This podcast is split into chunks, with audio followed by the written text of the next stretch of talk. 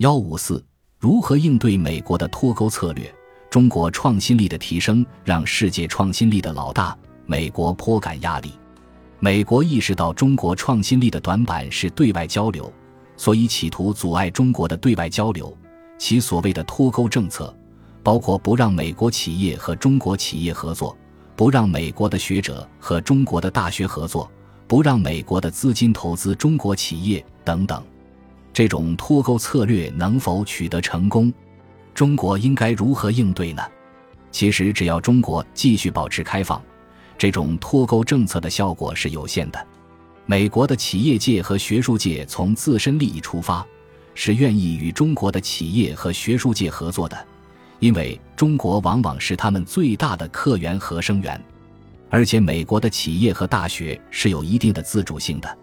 美国的政治家是需要选票支持的，除非中国的形象在美国民众中变得非常差。美国政府很多时候是没有足够的民意支持来立法强制脱钩的。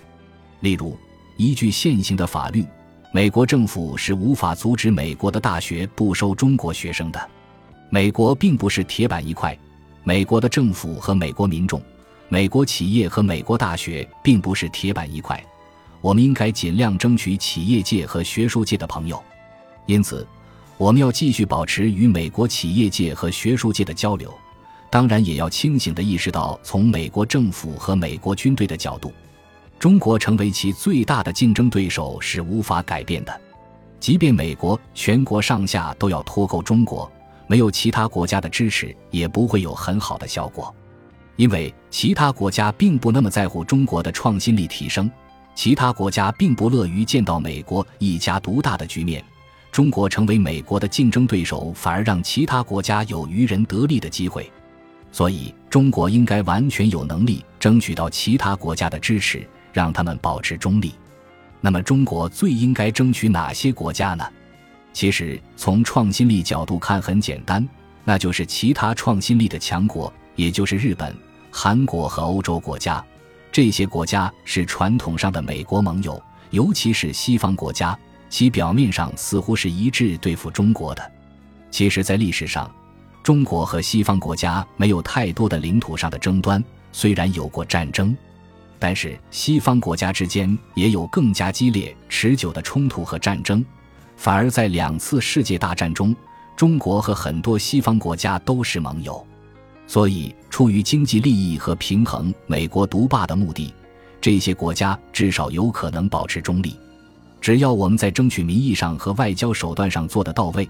有些国家会在个别问题上或者口头上跟着美国走，但是在实际操作中还是有可能保持中立的。不应该自然地认为美国以外的发达国家一定会站在美国一边。中国的对外开放和外交的重点应该放在这些国家上。如果能够成功争取到这些国家实质的中立，美国封锁中国的效果就会大打折扣。反而和中国脱钩会对美国自身的开放性和对外交流造成一定的负面影响。总结：中国在对外开放方面，有些地方是做得不错的，如对外贸易和对外投资方面；但在某些方面，例如信息和人员交流还不够开放，尤其是在人员交流方面还有很大的提升空间。除了要提高签证的便利性，关键是要让外国人在中国的生活变得更加便利。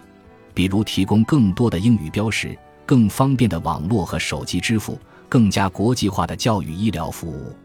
另外，要加强对外形象的宣传，消除对中国的一些误解，塑造中国人友好包容的形象，提高中国对外国人的吸引力，让更多的外国人到中国来旅游、学习、工作或者是移民。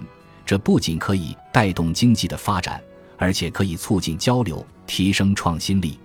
当然，保持和继续推进高水平对外开放，只是能在一定程度上缓解人口规模减小的负面效应。要解决人口问题，根本上是要解决低生育率问题，这就必须靠强有力的鼓励生育的政策来大幅度提升生育率。